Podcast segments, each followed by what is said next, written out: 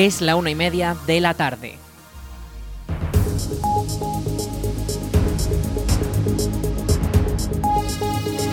Buenas tardes, lunes 6 de noviembre comenzamos el espacio para la información local en el 107.4 de la FM. Les habla Rich Gómez, aquí arranca una nueva edición de la Almunia Noticias.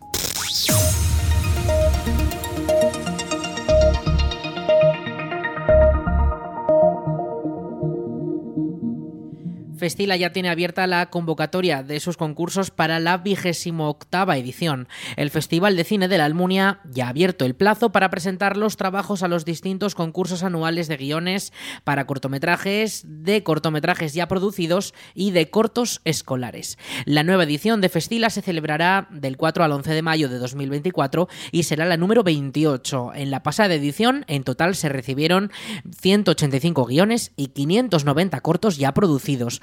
En esta ocasión esperan que estas cifras sean todavía mayores, sobre todo desde que el Festival de la Almunia forma parte del proceso de preselección de cortometrajes para los premios Goya.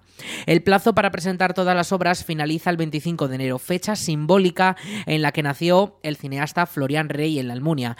En esta próxima edición, los cortometrajes podrán optar a distintos premios, como el de Mejor Aragonés, Mejor Documental, Mejor Comarcal o Mejor Animación. Lo mismo con los guiones, que podrán ganar en categorías nacional, hispanoamericana, aragonesa, comarcal, juvenil y escolar. Toda la información está disponible en la web del Festival de Cine de la Almunia, festila.es.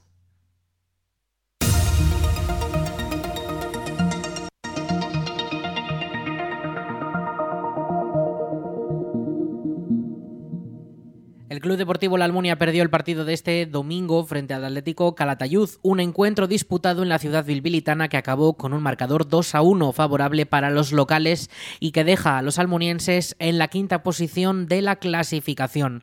El almuniense en Biz estrenó el marcador con el primero y último gol que pudo encajar la Almunia. Fue en el minuto 27, aunque poco después, a los 6 minutos, el bilbilitano Sebastián empató y Aznar a los 15 minutos todavía en el primer tiempo sentenció el partido con un segundo gol a los de la Almunia. La segunda parte fue relativamente tranquila, donde el Calatayud mantuvo el resultado hasta el final del partido. El resultado en contra de este partido deja al Club Deportivo La Almunia en la quinta posición del grupo 2 de regional preferente. Baja una posición respecto a la anterior jornada, aunque la distancia de puntos sigue siendo muy estrecha. Tan solo tres puntos separan al equipo de la Almunia de volver a alcanzar el podium de la competición en su grupo.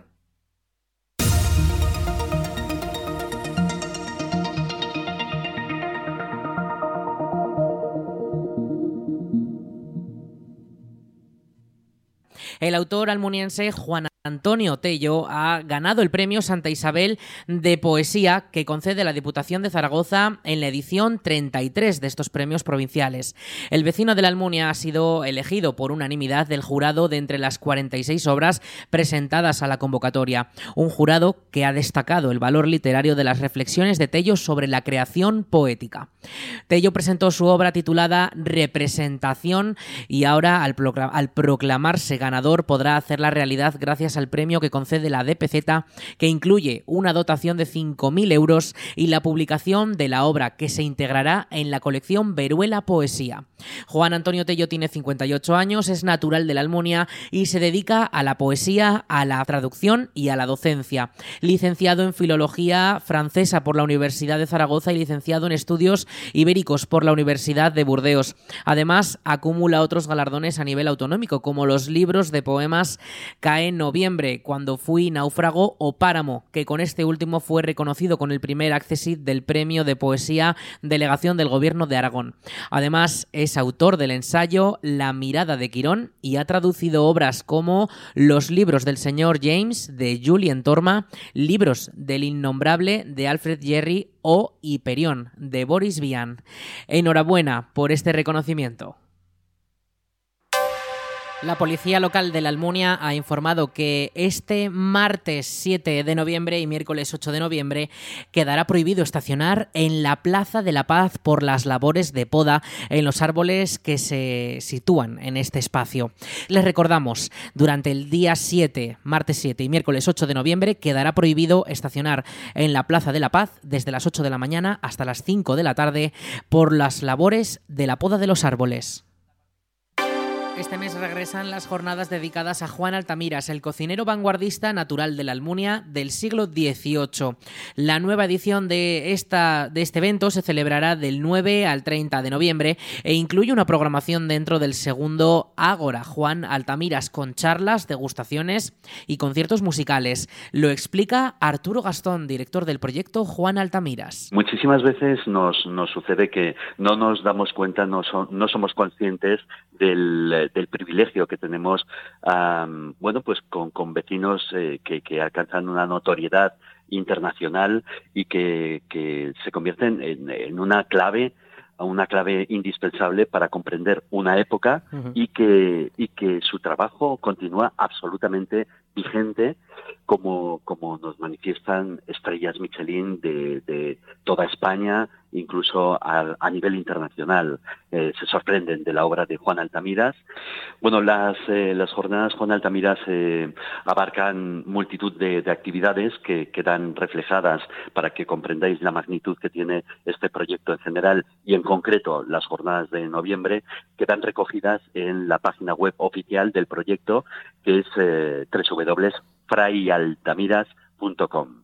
Em, una visita rápida a, esta web eh, ayuda a entender eh, no solamente la cantidad de actividades que vamos a generar este mes de noviembre, sino también comprender eh, los objetivos y, el equipo multidisciplinar que formamos parte de esta, de esta ambiciosa iniciativa que en el caso concreto del Ágora Juan Altamiras, que celebraremos los días 9 de noviembre y 10 de noviembre en Zaragoza Capital, pues en este caso está liderado, avalado, dirigido por eh, la Real Academia de Nobles y Bellas Artes de San Luis.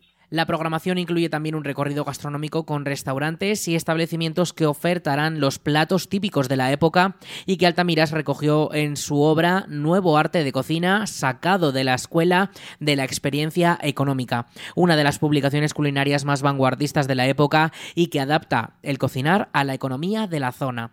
Además, el evento también cuenta con una ruta de chefs embajadores que han abrazado la filosofía del histórico cocinero almuniense y han elaborado sus propios platos con firma propia, pero siendo fieles al libro. Todas las actividades programadas son de entrada libre hasta completar el aforo. Más información en la web frayaltamiras.com.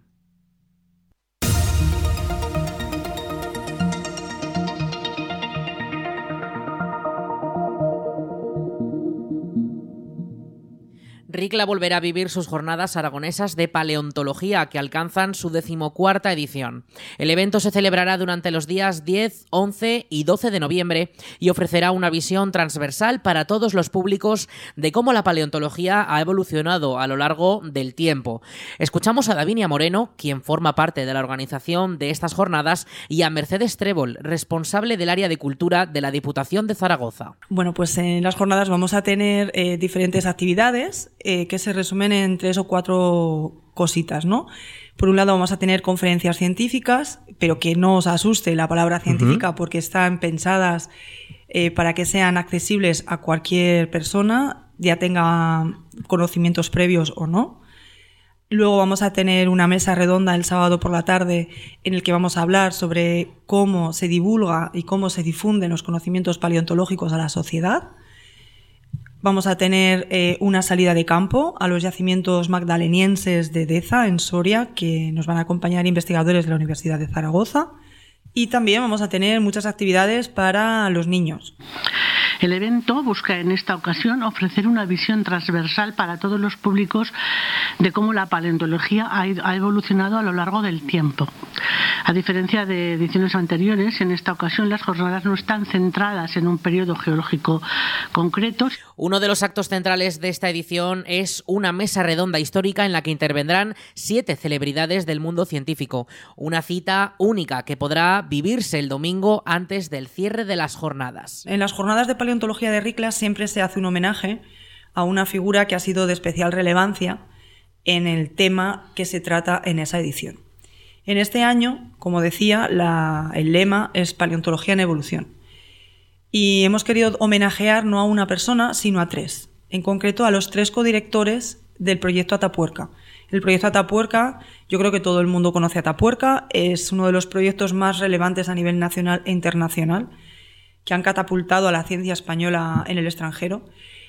Y mm, queríamos hacer un homenaje a, a, estas tres personas, a Juan Luis Arzuaga, a Eudal Carbonell y a José María Bermúdez de Castro, porque se jubilan en el año 2024 dejan la dirección de los yacimientos después de más de 40 años.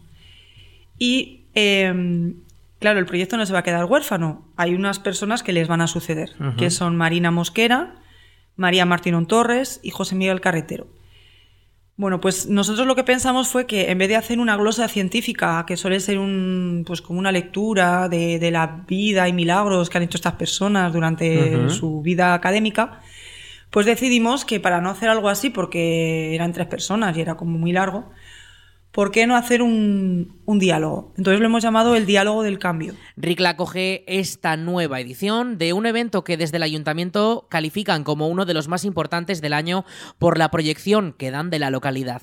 Escuchamos a Ignacio Gutiérrez, alcalde de Ricla. Se han preparado unas jornadas muy entretenidas, tanto para lo que son gente eh, experta en paleontología, como pues para niños y para gente pues que tenga esa curiosidad de, estos temas que básicamente en una medida u otra a todos nos ha llegado a interesar en un momento de nuestra vida los dinosaurios, la evolución y bueno pues van a tener un poco de todo eso con una muestra de, fósiles espectacular que es difícil de ver en muchos sitios por ahí y bueno y la atención que tenemos siempre en el municipio de Ricla que bueno pues a toda la gente que nos visita pues les prepararemos otras actividades eh, aparte de las de las propias de la paleontología. Las jornadas vuelven a estar organizadas por la asociación cultural Bajo Jalón de Ricla y parten de la iniciativa de aficionados y amantes de la paleontología de la zona. El evento cuenta además con la colaboración de la Universidad de Zaragoza y del Centro Nacional de Investigación sobre la Evolución Humana de Burgos más de 8.100 productores agrícolas de Aragón recibirán una nueva ayuda extraordinaria a finales de este mismo año. El Ministerio de Agricultura, Pesca y Alimentación ha destinado más de 14 millones de euros en ayudas para compensar la situación de sequía y las condiciones derivadas del conflicto en Ucrania. En nuestra comunidad son más de 8.000 los agricultores que podrán beneficiarse de esta línea de ayudas. A nivel nacional, el listado provisional incluye a más de 71.000 titulares de explotaciones agrícolas, productores de frutales y frutos de cáscara que podrán solicitarla. Los pagos desde el gobierno esperan que puedan comenzar a recibirse a partir de la segunda quincena de diciembre.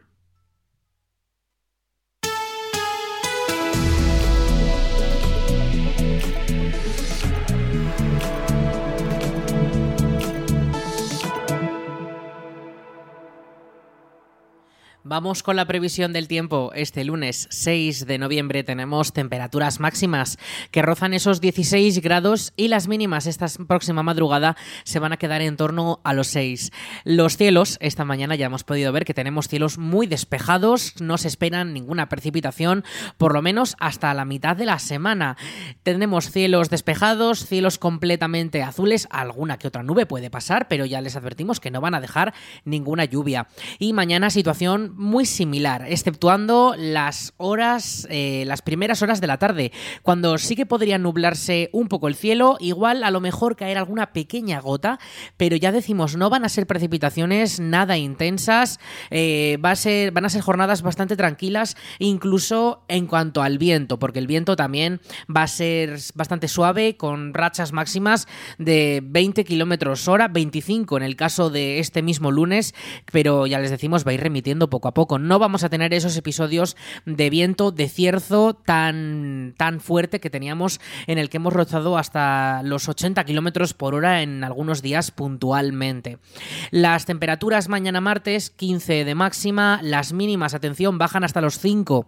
Vamos a notar ese descenso térmico que empieza este, que nos acompaña durante prácticamente toda la semana y esas temperaturas máximas se van a, em, se van a establecer en torno a esos 18 grados, 16 y durante el fin de semana que viene sí que podríamos notar un ligero aumento térmico rozando esos 20 grados, pero las mínimas ya quedan, se van a quedar bajitas, se van a quedar en torno a esos 8 grados, incluso podrían alcanzar los 10, pero para mitad de semana ya les decimos esas máximas, esas mínimas, perdón, podrían bajar hasta los 5.